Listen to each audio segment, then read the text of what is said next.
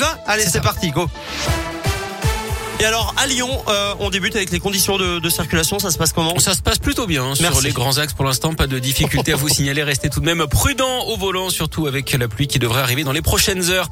À la une, ralentir le Covid pour sauver les fêtes de fin d'année, c'est l'objectif du gouvernement face à la cinquième vague qui déferle sur l'Europe et sur la France actuellement.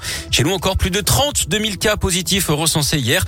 Olivier Véran va donc annoncer de nouvelles mesures dans une heure et demie. Gaëtan Barallon. Oui, avec plusieurs thèmes abordés par le ministre de la Santé. Le principal sera sans doute la dose de rappel. Ce matin, la Haute Autorité de Santé recommande cette nouvelle injection dès l'âge de 18 ans et ce, 5 mois après la dernière injection. C'est donc ce que devrait annoncer Olivier Véran. La validité du test anti-Covid pour les non-vaccinés qui veulent profiter du pass sanitaire devrait elle passer de 72 heures à 24 heures. L'objectif, c'est clairement, je cite, de faire peser la contrainte sur les Français qui ont fait le choix de ne pas se faire vacciner.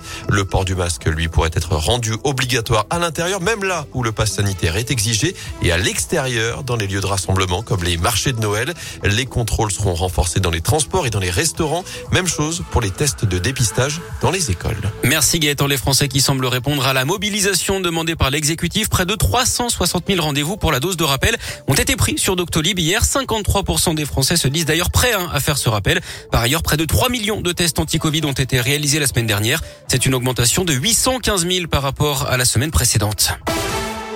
Dans l'actu local, ce rassemblement aujourd'hui à Lyon devant l'école normale supérieure de 17h à 19h. La direction de l'ENS est soupçonnée de déni face à des faits de harcèlement et de violence sexuelle. C'est lié à la journée internationale pour l'élimination de la violence à l'égard des femmes organisée ce jeudi. Un autre rassemblement est d'ailleurs prévu samedi à Place Bellecour.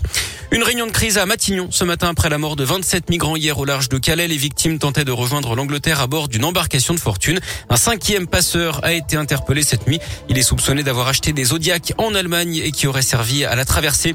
Une bonne nouvelle pour les petits revenus. Les députés valident définitivement l'indemnité inflation, une prime de 100 euros versée fin décembre aux Français qui gagnent moins de 2000 euros nets par mois. C'est pour faire face à la flambée des prix de l'énergie. Plus de 38 millions de personnes sont concernées. À retenir également cette étude accablante de l'agence de la transition écologique publiée aujourd'hui. En 2019, 4,3 milliards d'euros de produits industriels non alimentaires n'ont pas été vendus, ce qui veut dire qu'ils ont été fabriqués pour rien. Les vêtements représentent un tiers du gaspillage industriel devant les biens culturels comme les livres et les équipements pour la maison. Notez que seulement 25% de ces invendus ont été recyclés. Du sport du foot, l'OL joue en Ligue Europa à Brondby ce soir au Danemark. Match sans enjeu pour les Lyonnais qui sont déjà qualifiés. Et puis Radio Scoop, plébiscité par les Lyonnais par les Français en général. D'après un sondage publié aujourd'hui, 80% des personnes interrogées font confiance aux médias locaux comme Radio Scoop donc, mais aussi la presse régionale et les chaînes de télé locales. On se retrouve devant hein, les médias nationaux, les médias sur Internet et viennent ensuite les réseaux sociaux.